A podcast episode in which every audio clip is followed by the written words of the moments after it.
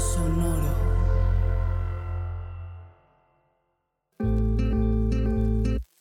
Yo soy Paola Aguilar Y yo soy César Galicia, y esto es Coger Rico y Amar Bonito. el espacio donde repensamos las formas en que amamos, cogemos Y nos relacionamos.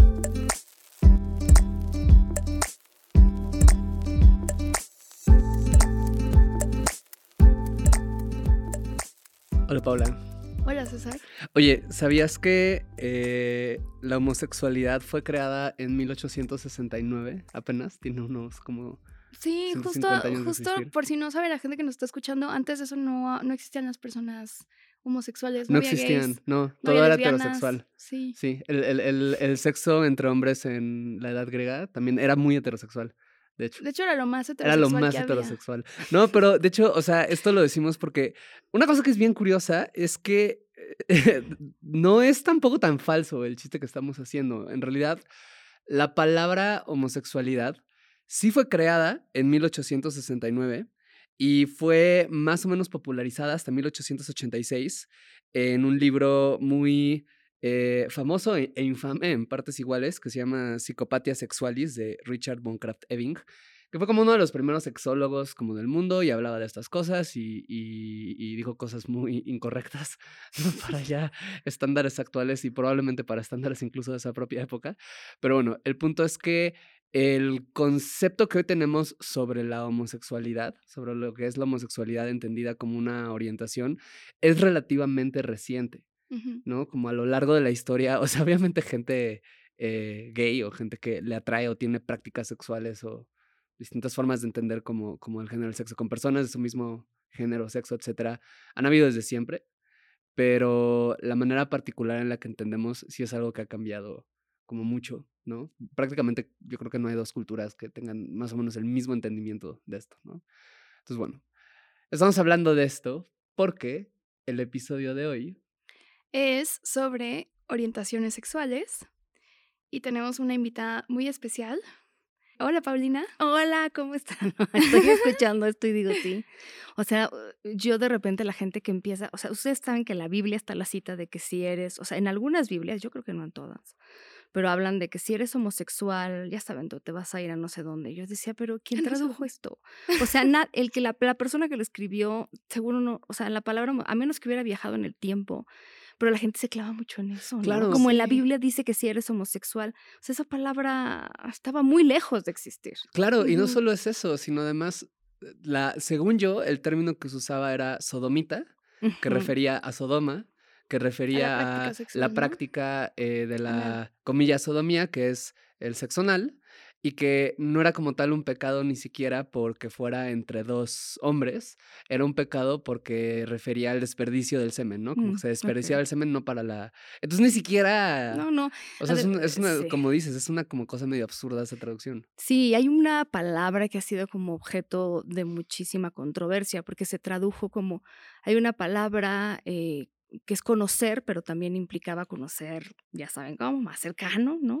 Pero también conocer de a mucho gusto. Y entonces, dependiendo de cómo la hayas traducido, o sea, esa palabra implicaba que o conocías a un hombre o conocías, conocías a un hombre. Pero como que, o sea, esas Doble cosas conocías, son historias que la gente no, pues no se cuestiona, o sea, no, no nos cuestionamos nada. Creemos que ya nacimos con todo el vocabulario que usamos, la verdad. No, es, es, es una cosa bien curiosa.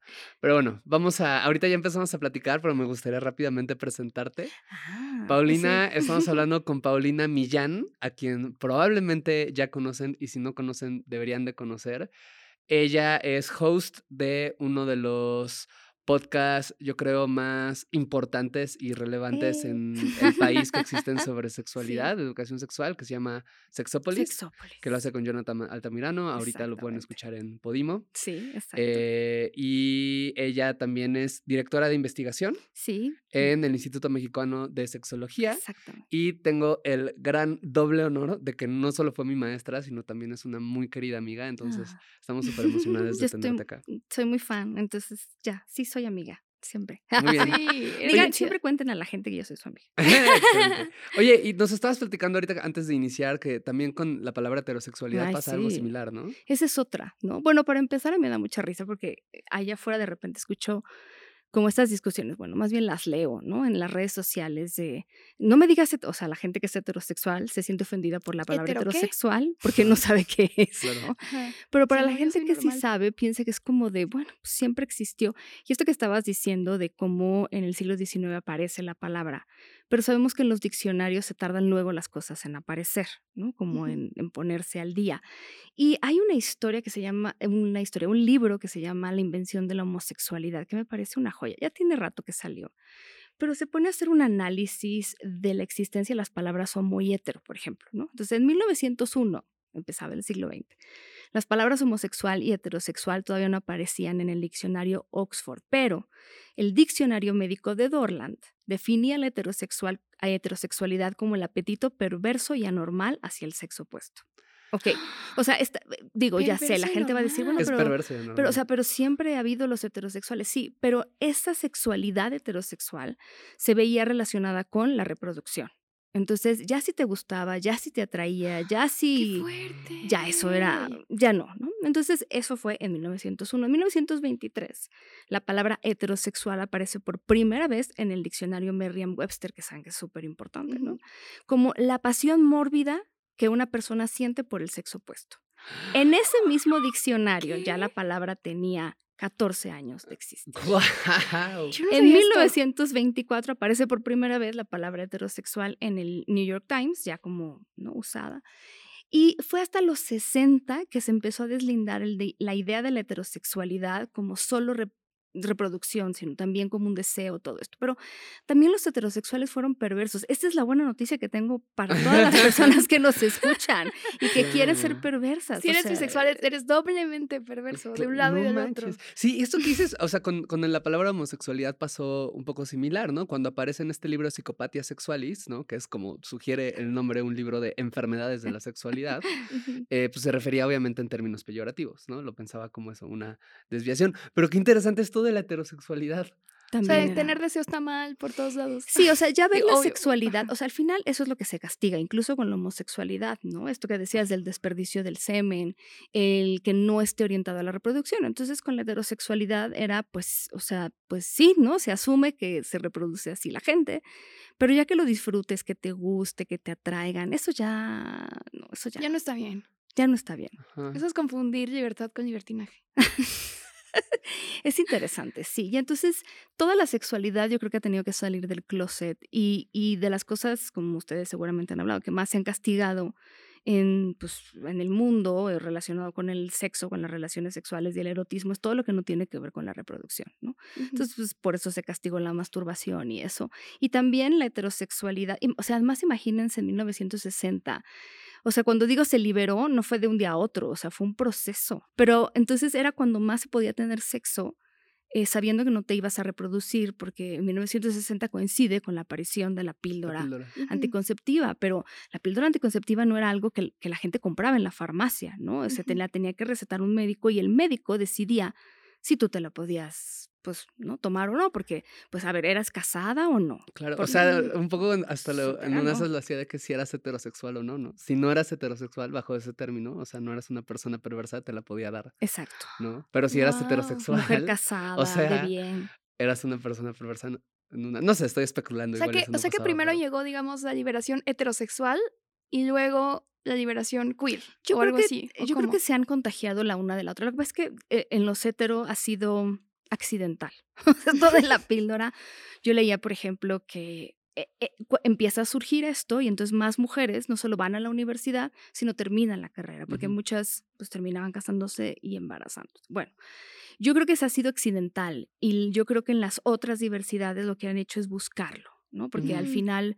Eh, pues sí, o sea, ha sido una lucha con... Y todavía, o sea, en la, en la medida en la que van surgiendo nuevas etiquetas, que de nuevo no es como que ya surgieron y antes no existían no sé, los homosexuales o los sino que van buscando su lugar en el mundo y como ya estamos apretaditos de términos, o sea, la gente ya tiene como una terminofobia, ¿no? Les parece así de otro término y eso qué, ¿no? Me acuerdo de hace poco de un colega que decía, bueno, pero ¿en cuánto o sea, tiempo vamos a terminar de inventarnos términos, ¿no? Y le dije, a ver, o sea, quiero primero decir que los términos no los inventa la sexología o la psicología o la medicina, los inventan las personas. Claro. Si no fuera porque alguien como David Jay en algún momento habló de la asexualidad, no sabremos nada. Ujú, Entonces, es algo que surge de la gente como una necesidad de identidad. ¿no? Claro.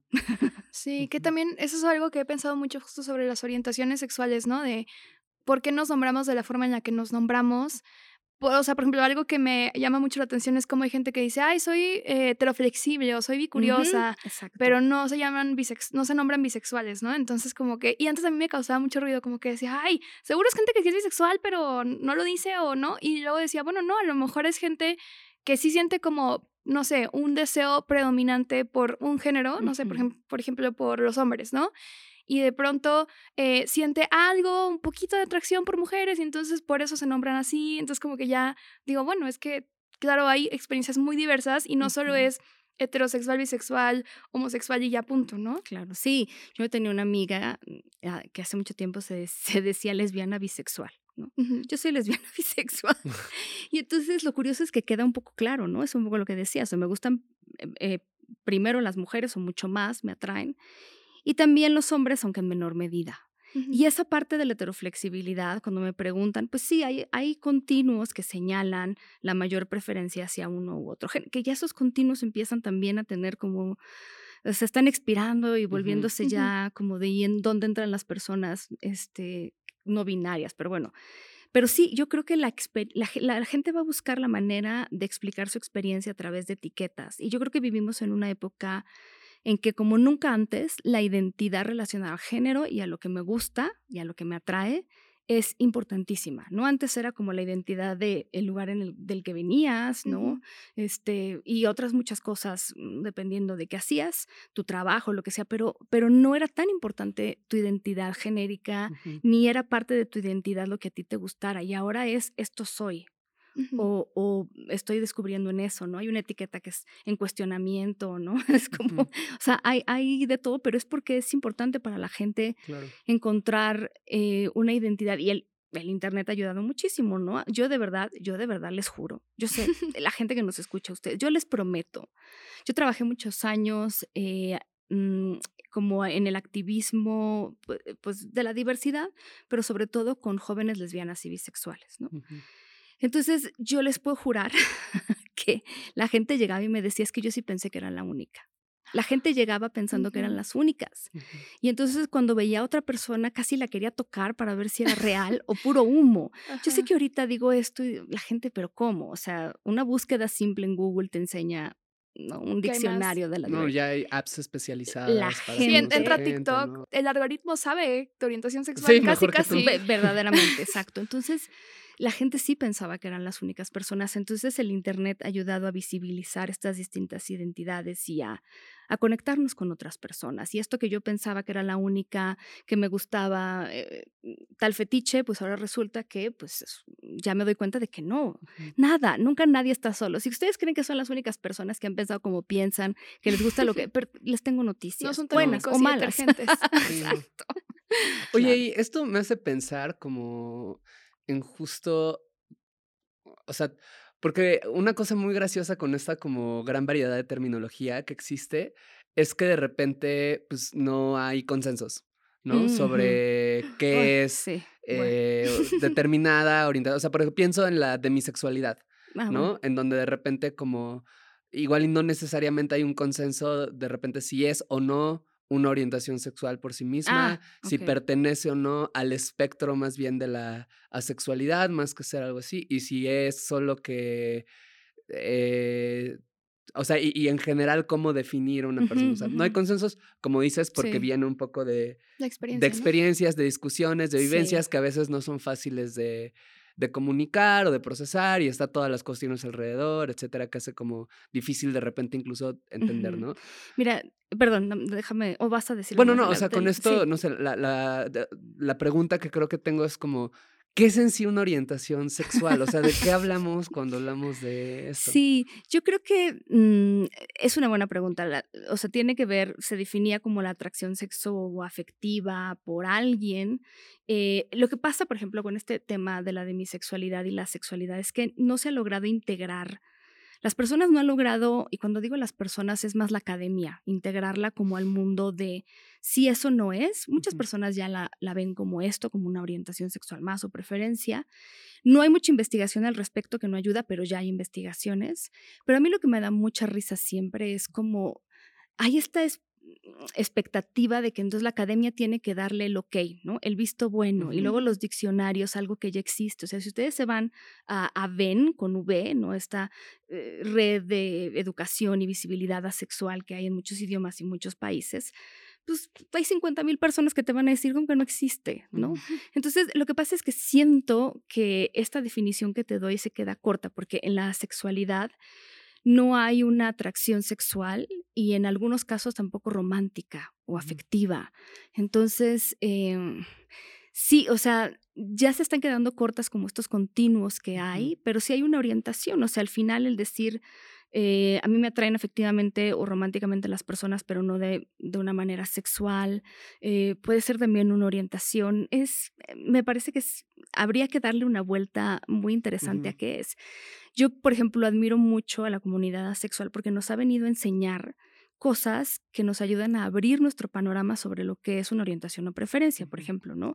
No es lo mismo la excitación, ¿no? que es algo muy biológico, que la atracción por una persona, que el apetito sexual, eh, que el deseo sexual, que la atracción afectiva, romántica, sexual, visual. Entonces, ya cuando te abren ese panorama, mucha gente es como de, wow, claro, o sea, algo me puede excitar, pero no necesariamente mm, o sea, estoy viendo una película, no necesariamente quiero tener sexo con la película. es, muy interesante, algún día hablaremos de la sexualidad, pero de lo que ha abierto es eso.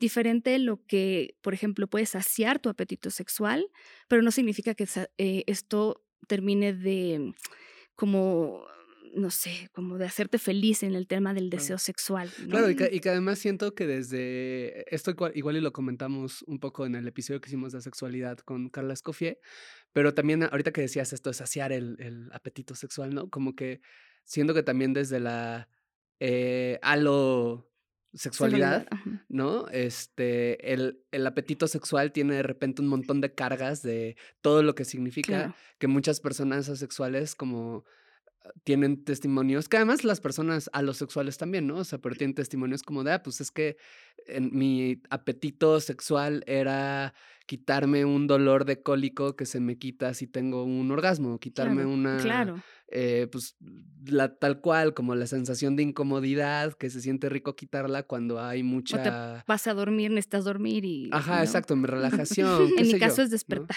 Yo me duerme, me claro, claro, pero ahí es donde ya se nos quedan, o sea, nos quedan cortas todas estas situaciones, porque no hemos terminado de entender qué es la atracción. No hemos o sea, no hemos dividido esa atracción que hace muy bien la gente que se ha dedicado a escribir sobre la sexualidad, ni entender la diferencia entre, o sea, de ya me excité, entonces significa que deseo a esa persona. Mm, bueno, o sea, es muy complejo, de verdad. Así como suenan, seguramente están diciendo, pero no entendí nada. Ok, yo sí, estamos en eso, está muy bien. O sea, es muy complejo.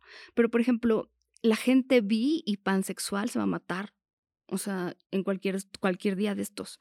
Porque ahorita la discusión. O sea, la discusión. yo no. La discusión que hay ahorita más tremenda, que desgraciadamente no les puedo venir a contar más que los que he escuchado en muy buenos artículos, muy bien escritos. Por ejemplo, en The Guardian había uno sobre eh, a muchas personas piensan que la palabra bisexual es una discriminación, ¿no? es como decir a ti nada más te gustan hombres y mujeres, ¿no? Y entonces las personas pansexuales somos las que estamos en lo correcto porque aceptamos hombres, mujeres, ustedes personas no binarias. Entonces las personas bisexuales dicen, no, yo tengo esta palabra para mí, esta identidad a través de la palabra bisexual o este término, pero a mí también me gustan las personas no binarias. Y entonces alguien decía, no, la palabra bisexual no significa que te gustan hombres y mujeres, sino que integras la parte de lo que conocí.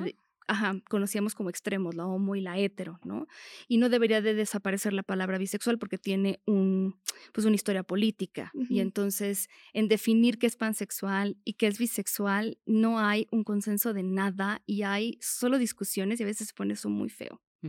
Mm, Por ejemplo. Sí, yo, o sea, yo he pensado mucho también como en esto que hablabas de las capas del deseo y, o sea, más como un, lo veo como un mosaico más que como un espectro, ¿no? O sea, Mm. como, por ejemplo, personas que dicen, bueno, es que soy bisexual, justo en la parte sexual, tal cual de la palabra, pero a lo mejor no soy birromántica, ¿no? A lo mejor solo siento atracción romántica por un género o por otro género.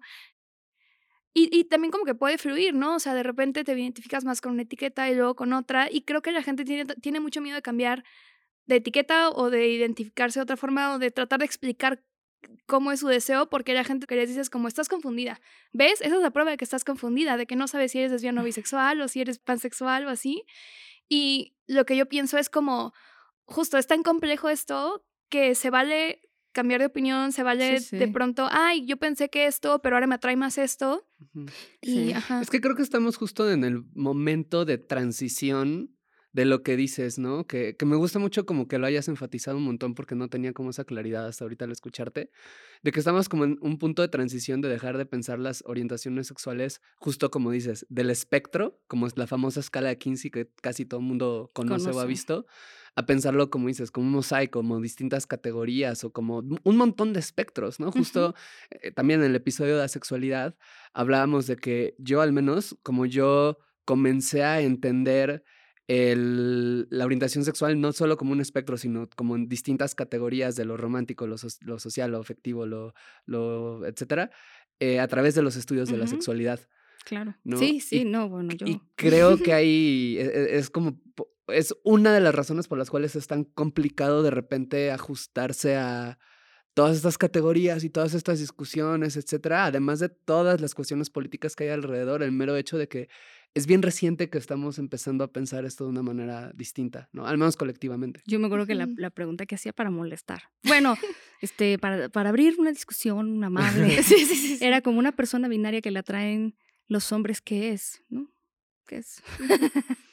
Entonces es, o sea, no puedes ahí definir, ¿no? Porque siempre era pues atracción por el mismo género, por el otro género. Entonces, sí, nos abre el panorama y yo creo que por eso muchas personas decían, no, yo mejor me identifico como queer, ¿no? Porque Ujú. hay otra cosa también, ¿no? Con las etiquetas, que son para mí muy positivas en cuanto al tema de identidad, pero de repente se vuelve como, si tú no eres tal cosa, y no solo en la sexualidad, tú para hacer tal cosa tienes que haber hecho esto, esto y Ujú. esto. Si no, no eres bisexual. O sea, no eres bisexual. Esa etiqueta a ti no te corresponde. Si eres una persona asexual, eh, que no le, o sea, tiene una pareja que no es asexual y de repente pues sí tienes relaciones, entonces ya no eres una buena asexual. O sea, de- en, en la parte menos linda de las etiquetas hay esta vigilancia de la identidad, Uy, ¿no? sí. Y esta idea de que no puedes o si puedes o si eres o no eres. Entonces, y, y todo esto, ¿no? Creo que la etiqueta queer eh, ayudó en eso, con decir, a ver, es que si yo te digo soy homosexual o pansexual, ya luego, luego se te viene a la cabeza algo, haces una imagen de mí. Y en esa etiqueta también, pues yo no sé eh, en qué cuadrado vives o qué cosas has visto sobre tal, ¿no? Situación o si tienes amigos gay. Y entonces ya me, me encasillaste, ya me limitaste. Y ahí es donde la gente empieza a decir, híjole, no sé. Por eso lo no binario también ha sido, ¿no? Eh, algo que la gente, mucha gente ha dicho, yo me identifico con esto, porque sí, estas casillas tan estrictas de hombre y de mujer con las que crecimos. Claro, y que, y que Ujú. las discusiones van, o sea, son como eso, están sucediendo, ¿no? Justo eh, Alex Argüelles, una gran amiga, eh, apenas veía en, en Twitter que hablaba mucho de incluso hasta no llamarle no binario o personas no binarias, ¿no? Sino el no binario es siempre como por toda la cuestión política de la E, ¿no? Que es como algo que, que ya hay eso, o sea, pues son discusiones que se están teniendo, que no hay consensos, que hay como muchas propuestas que se están dando y que, que pues nada está escrito, nu- nunca está, o sea, como que lo que se me hace muy interesante de esto es que nada nunca ha estado escrito en piedra y por lo tanto es como bien absurdo, creo, cuando andamos como dices, gatekeepeando, ¿no? Como... Exacto. Y los prejuicios, ¿no? También de, por ejemplo, no sé, en comunidades sáficas, ¿no? Que la palabra, la palabra sáfica me gusta mucho porque justo, Es otra que aprendí de que hace dos años.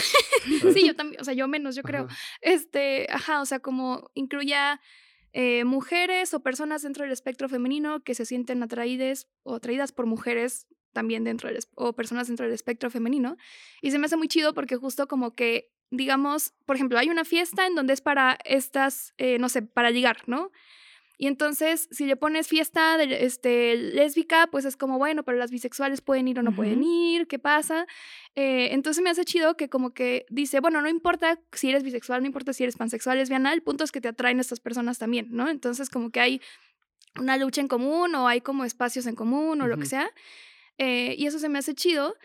Y porque justo, ¿no? Como que creo que sí hay muchos de estos prejuicios, ¿no? Como de, ay, bueno, pero también te relacionas con hombres, híjole, no, entonces... Es que, eh, sí. o sea, incluso un- una persona pensaría, bueno, pero si tú sufres de este estigma por cómo te presentas, ¿no?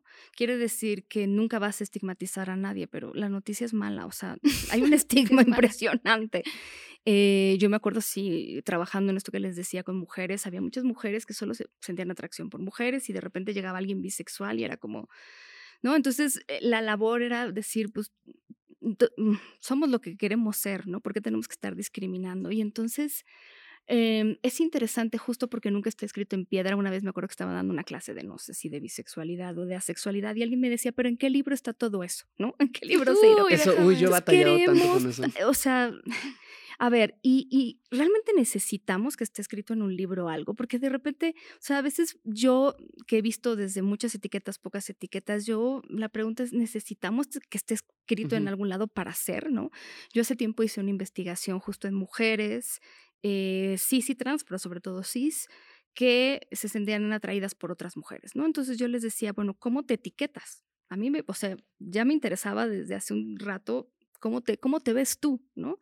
No yo, la sexóloga. Entonces, había muchas mujeres que se consideraban lesbianas, gays, queers, bisexuales, algunas heterosexuales también, algunas les gustaba la palabra homosexual pero no lesbiana, algunas lesbianas pero no gay, otras gay pero no, ¿sabes? Entonces, es- yo creo que también ahí las diferentes etiquetas las adoptamos por la razón que sea. Y, y sí, o sea, siento que hay esta necesidad como como de tiene que estar escrito, tenemos que ponernos de acuerdo para que entonces todo el mundo entienda lo mismo. Claro. Y, y no sé si eso nos resta, ¿no? La oportunidad de conocer a la gente. Pues creo que hay momentos y lugares donde tiene cierto sentido, Sí. ¿no? O sea, como sobre todo porque con lo, algo, algo que, por ejemplo, yo también aprendí bien recientemente, eh, bueno, tiene como cuatro o cinco años, yo creo que lo empecé a entender, fue como esta cuestión de que la- las palabras heterosexual, homosexual, lesbiana, gay, etcétera, no solo refieren a orientaciones sexuales, sino también refieren a identidades políticas que es de lo que andamos hablando. Y que creo que hay cierto momento donde tiene sentido eh, buscar quizás cierta definición más o menos eh, restringida, ¿no? O definida de una identidad política para, lo- para adquirir un logro político. Aunque te voy a decir algo. Pero al mismo tiempo, pues tiene la otra cara de que se dejan fuera personas, se, eh, se establecen procesos. O sea, de esto pues hay mucho Sí. escrito de muchas personas, ¿no? Sí, yo, por ejemplo, lo que veo ahora es, hay una identidad política, sin duda, que no significa lo mismo para alguien de 55 años que para alguien Sí. de 20. Ujú. Sí, sí, sí. O sea, no hay, o sea, las asociaciones que la misma persona hace con esta lucha son completamente diferentes. Entonces, mucha gente, y es más, mucha gente busca alejarse de esa lucha eh, eh, política, de las marchas, de la idea de, o sea, es, es que... Sí, Es, es lo que está pasando desde hace varios años con Pride, ¿no? O sea, que he visto que mucha gente Ya no quiere eh, ir, ya no quiere, ya no quiere ir porque dice eso, ya no es, ya no está representando lo que para mí representa esta vivencia, esta palabra, este Sí, ¿no? Ahora Walmart es gay, resulta. o sea, Walmart, Sí, claro, claro. Amazon. ¿no? Amazon Ya- también es gay. Pero y hay mucha gente que dice, no, pues qué padre, ¿no? O sea, yo que tengo 18 años y voy a la marcha y veo esto, digo, pues está interesantísimo. Sí, no, a lo mejor es su primera marcha, a lo mejor es justo el, wow, estoy apenas, no sé, este, nombrándome gay. Ujú. Y claro que es súper emocionante ir a la marcha. A lo mejor una persona de 60 años dice, no, ya, yo ya salí del closet hace 30 años, o sea, Sí. ¿no? Sí, yo creo que ahí a mí cuando alguien me llega y me dice es que no sé qué soy, pues tampoco hay una obligación de etiquetarte de entrada.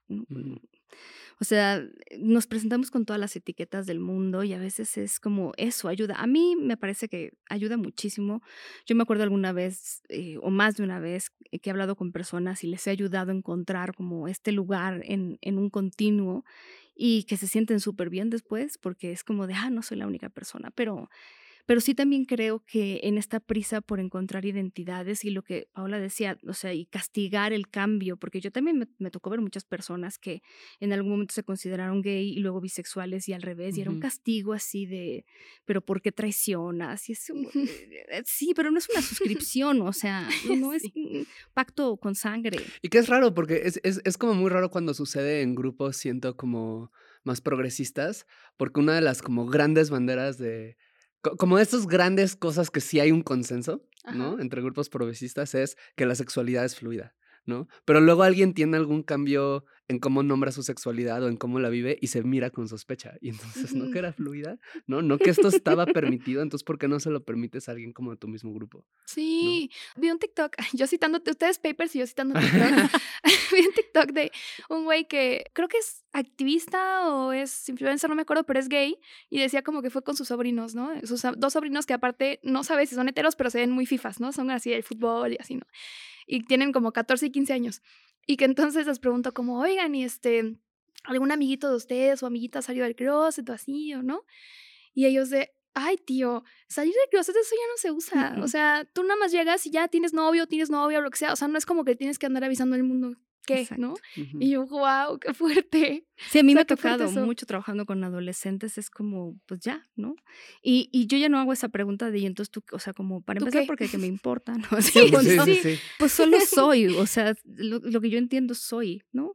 Entonces, esa parte a mí me gusta muchísimo que sean, pero sí, o sea, siempre va a haber, bueno, sí es fluida, pero mis prejuicios se topan, ¿no? Pero no solo los prejuicios, o sea, estamos hablando de que seguimos buscando o sea, esto de la masculinidad y la feminidad también se nos atora, se nos atora muchísimo, se nos atora muchísimo. Entonces, mm, mucha gente de verdad es como, eh, sigue habiendo esta gente que es, sí, pero no es muy hombre de mi parte ser un gay que sea femenino, entonces no lo voy a hacer y desprecio, ¿no?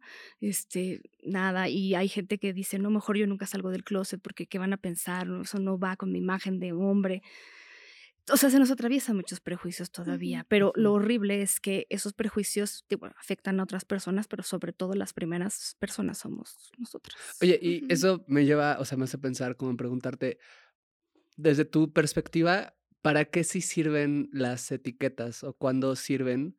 y cuándo quizás es mejor cuestionarlas, dejarlas a un lado?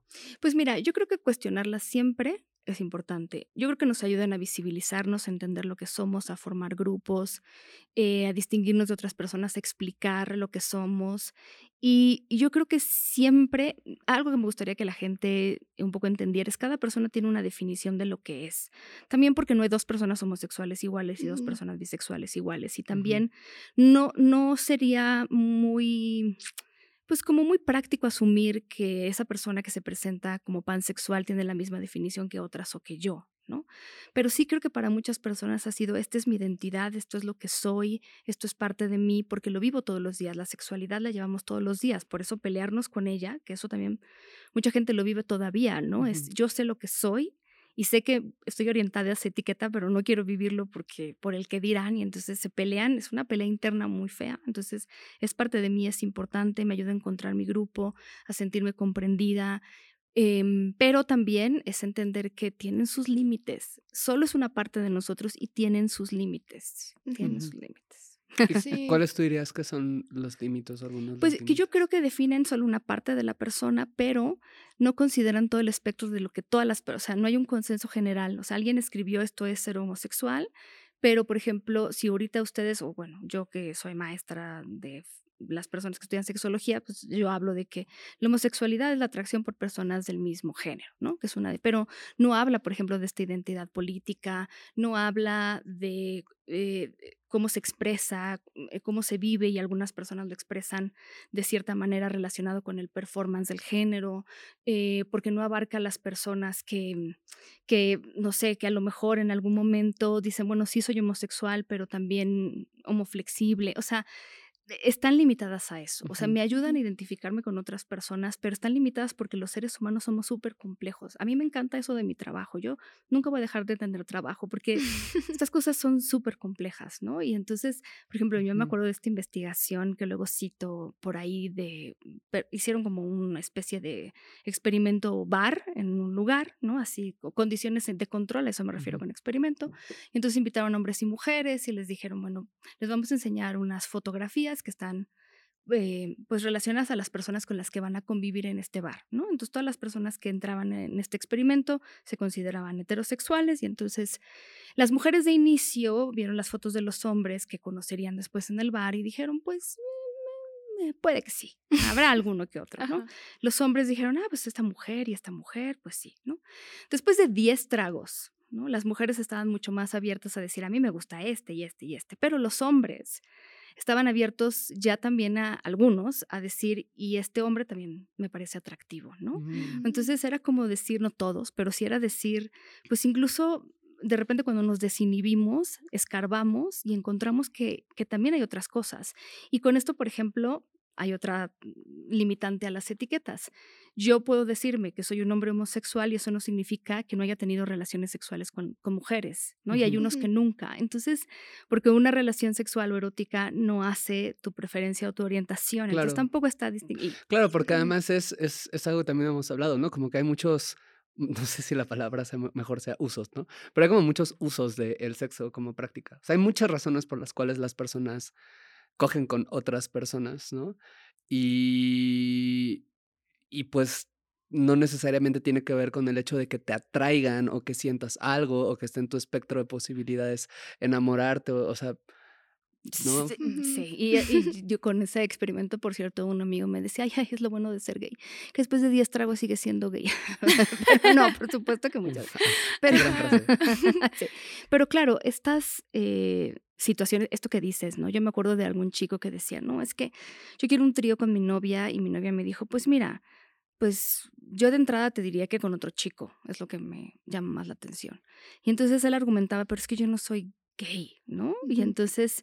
Eh, pues y ella decía, yo tampoco. y entonces ella, y ella decía, pero yo tampoco, ¿no? Entonces yo quiero tener un trío contigo, participar, entrar en este juego, pero yo lo puedo hacer y ¿por qué tú no lo puedes hacer? no, es un tema, por eso digo, hasta la masculinidad y lo que percibimos de qué es ser hombre y qué es ser mujer se atraviesan con eso.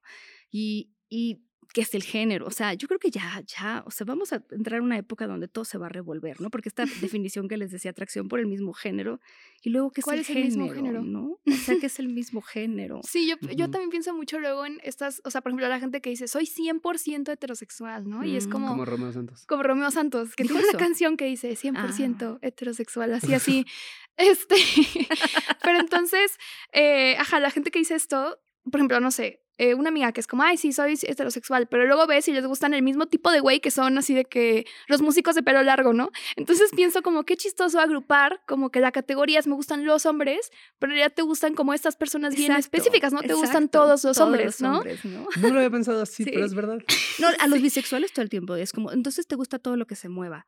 Pues no, o sea, no me gustan ciertas personas, ¿sabes? Tengo mis categorías. Como todo el mundo. No me gusta la gente que discrimina, este, ni la gente que dice que el pobre es pobre porque quiere, ¿no? Entonces ese tipo de cosas son importantes. Ajá. Sí.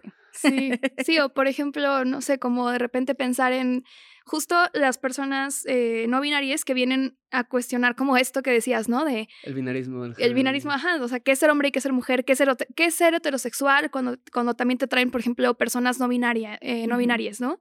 Pero bueno, el punto es como, también pienso de pronto en que hay gente que se siente mucho más atraída tal vez a la feminidad o a la masculinidad o a ambas, y como que a lo mejor eso también podría ser una forma de entender la orientación sexual, ¿no? De, ah, soy bisexual y me atraen, resulta que me atraen los hombres que son, que se presentan de forma muy femenina y las mujeres que se presentan de forma masculina, no sé. O incluso puede ser a ciertas experiencias, ¿no? Yo conozco a un par de mujeres lesbianas que han tenido y ocasionalmente tienen sexo con algún hombre y lo hacen porque hasta donde yo entiendo, un poco les gusta la experiencia como más física de eh, como el, el cuerpo masculino y la penetración de un cuerpo masculino y algo, ¿sabes? O sea, como hay algo en, en la experiencia como más física, digamos, como que Como disfrutan. una Eh, fantasía. sí, y- solo es la Ajá y, ajá, y claro, claro. también tiene un componente psicológico, ¿no? Pero no es como una cuestión ahí como de acá estoy poniendo como mis afectos, mi identidad. Es más como, ah, esto pues se siente, Se siente bien. se siente bien y a veces se me antoja esto en- muy en específico. Yo me acuerdo ¿no? que alguna vez eh, un grupo de lesbianas decía que las mujeres, otras mujeres lesbianas que usaban, por ejemplo, dildos durante el sexo, pues ¿No no, eran? eran lesbianas, ¿no? Porque entonces No. realmente estaban usando, querían un hombre, ¿no? Me acuerdo que una amiga mía eh, vio a una mujer, eh, bueno, que ella dice soy lesbiana, ¿no? Y sí se presenta como algo más tradicionalmente masculino. Y entonces ella me decía, ay, no. No, yo quiero, una, si voy a estar con una mujer que parezca mujer, porque si voy a estar con alguien que parezca hombre, mejor me voy con un hombre. Y entonces ahí, por eso les digo, se nos atora todo. Claro, claro, y que en el lado más Sí. benevolente de eso, pues es solo como, ah, bueno, ok, como que es, solo te estás expresando de una forma bien rara al hecho de que te sientes atraída o atraído o atraída hacia la feminidad o la masculinidad, y pues está bien, ¿no?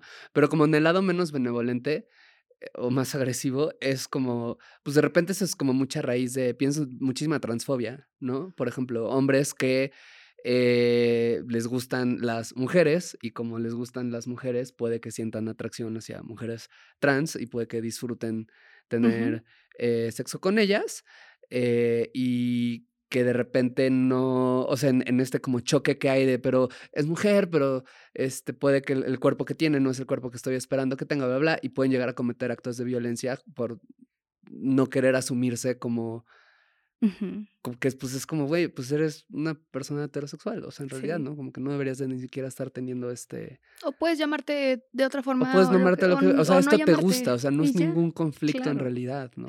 Sí, no, y además la cantidad de fetiches que hay también. Para muchas personas son una fuerte parte de su identidad y hay gente que no.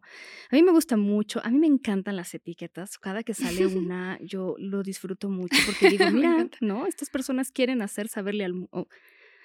Quieren que el mundo sepa que tienen esta situación específica, como la famosa sapiosexualidad, que yo no creo que haya una definición. O sea, cuando la gente me dice es que me gustan las personas inteligentes, y yo, ¿inteligentes de qué? Emocionalmente, con el IQ, Ajá, claro. pero eso no se traduce que son personas productivas, o eso, las creativas, ¿qué es lo que...? No, bueno, en fin, pero la sapiosexual. A mí me encantan las etiquetas, pero también me encanta como confrontar a la gente luego con nuestra necesidad de certidumbre, ¿no? De quiero saber qué tiene entre las piernas, quiero saber qué le gusta, quiero Sí. saber cómo... Que no, le gusta. Y, y estas cosas que tenemos que aprender a vivir, o sea, en la incertidumbre en la vida, pero Sí. también con esto, ¿no? Sí, de saber, bueno, pero ¿y qué te importa cómo se identifica, qué le gusta, qué tiene entre las piernas? O sea, si esa persona establece una amistad contigo, pues, ¿no? Pero más allá de eso, ¿por qué ay, tenemos esta necesidad de saber qué es, ¿no? Y veo de repente ahora las personas que combinan, este, ¿no? Que a lo mejor es un hombre que tiene barba, este, como Jonathan, el de Queer Eye, que no me acuerdo cómo se apellida, pero tienen barba y se ponen falda. Y entonces, ¿pero, pero qué es, no? es una Hay- persona. Hay un chiste de eso de que soy hombre, soy mujer, no lo sé, pero todo el mundo se siente atraído hacia mí, entonces todo el mundo es gay, sí, sí, sí. Sí. Sí, sí, me encanta esto que dices como de aceptar la incertidumbre, ¿no? Que además eso, o sea, hay muchos otros aspectos de la sexualidad en donde sí aceptamos un poco más la incertidumbre, ¿no? Como en lo que dices, o sea, como el ejemplo que ponías de, te gusta un tipo muy específico de... Ujú. Eres, Hombre, tal vez eres musicosexual, amiga, ¿no? ¿No es cierto? No, o sea, como que aceptamos la incertidumbre en cierto tipo de diversidad de prácticas, cierto tipo de, pues, crecen otras cosas, eres otras cosas, ¿no? Tienes un cuerpo más alto, un cuerpo más pequeño, un cuerpo más blanco, un cuerpo más moreno, lo que sea, y de repente hay ciertas cosas muy específicas donde nos fijamos bien Mucho. peligrosamente y es absurdo. Yo eh, a, a ustedes les puedo decir, de repente yo, yo sí crecí en la época en que la gente le preocupaba mucho saber el origen de la homosexualidad, ¿no? Se hablaba de la Ah, bisexualidad y de la homosexualidad masculina, porque la femenina nadie la pelaba. ¿no? Sí, Entonces, por supuesto en realidad. ya a nadie le interesa porque eso qué, ¿no? Y entonces yo le, le decía a un colega, realmente creo que no han encontrado el gen de la homosexualidad porque la homosexualidad no existe, güey. O sea, no hay una homosexualidad, Claro. Sí, ¿no? O sea, claro, no hay sí. un tipo de homosexual que se repita. No los hacen en masa, pues, Sí. ¿no? Sí, sí, Como Este, las computadoras, los vas. No existe No. la Como las chicas superpoderosas. No existe Una la- empresa, una fábrica de gays así, como de lo sí, postfordiano. por ¿sabes? supuesto. Ajá, yo me entonces imaginé querer encontrar el al de gen las de chicas algo. superpoderosas, como O la sea, fórmula. es como, porque además queremos encontrar el gen de la homosexualidad y no de la heterosexualidad. ¿Por qué no pensarlo en un continuo? Todo es continuo. En, el, en muchas de las cosas en la gente es continua. Y el punto es que existen. Da igual si hay un ajá, o sea, da igual cómo Claro. es que llegaron al mundo. O sea, el punto es que existen. y han existido siempre. Y, Sí, Wow. y el tratar de encontrar el origen, claro, no estoy criticando, porque sé que, que venía de una necesidad de decirle al mundo, pues no es una enfermedad. claro. Aunque los que ganaron con la enfermedad fueron los heteros, recuérdenlo, no lo olviden nunca. sí, sí, sí. Pues bueno, no sé si hay algo que quieras agregar para ir Pues cerrando el yo creo que la próxima vez que escuchemos una etiqueta, eh, no todas las etiquetas se quedan. Yo a lo largo de mi historia de vida he encontrado que hay muchas etiquetas que ya pasan de moda, que ya nadie las, ¿no?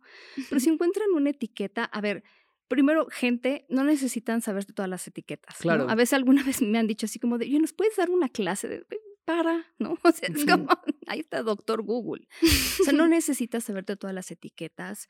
Eh, ¿Cómo le digo a una persona? No, porque no quiero, es que me las quiero saber para no, no ofender. Pues háblale como persona decente, pregúntale cómo quieres que te... eh, pregúntale qué le gusta si quieres. eh, y tú estás dispuesta también como a platicar de lo tuyo, ¿no? Porque si no ya es una historia clínica de qué estás haciendo con la otra persona. Sí. Em, y, y también existen por algo. Hay alguien que tuvo esta necesidad de decir, me siento así, hago esto. Y no significa que entonces todo el mundo tengamos que tener etiquetas. Habrá gente que tenga siete y habrá gente que diga, yo la verdad es que a mí ninguna me acomoda. O sea, las etiquetas las vamos a usar mientras no sean útiles, nos van a importar mientras nos importen y en el momento en que nos estorben, pues ya, ¿para qué, para qué insistir ¿no? en Ujú. tenerlas? Ay, me encantó este episodio. Está muy bonito. Muchas gracias. ¿Cómo te encontramos? ¿Dónde te Pues encontramos? miren, a mí me encuentran en Instagram como Sex Paulina Millán y en Twitter y Facebook como Sex Pau Millán. Yo trabajo en el Instituto Mexicano de Sexología. Tengo un podcast que se llama Sexópolis. Pongan Sexópolis en Google, aprovechando Sí. que van a escuchar y buscar términos y ya. Sí, ahí también encontrar. tenemos unos episodios crossovers de Ah, Paulina y yo. ¿Tú claro. también has estado en. Sexópolis? No, No, no, la, me pero ya me la voy a robar un día de Sí, sí. Pues gracias por estar aquí. A De verdad. ustedes. Fue Gracias. Muy Muy bonito platicar contigo. Pues bueno, nos escuchan el siguiente jueves. Gracias. Bye. Gracias por escuchar este episodio de Coger Rico y Amar Bonito. Síguenos en TikTok, Instagram y Twitter en arroba rico y bonito pod. A mí en arroba paola-aguilar-r. Y a mí como César Galicia en todas las redes sociales. Te agradeceremos mucho que nos dejes una calificación en Spotify y una reseña en Apple Podcasts. Eso nos ayuda a llegar a más personas y seguir produciendo este podcast.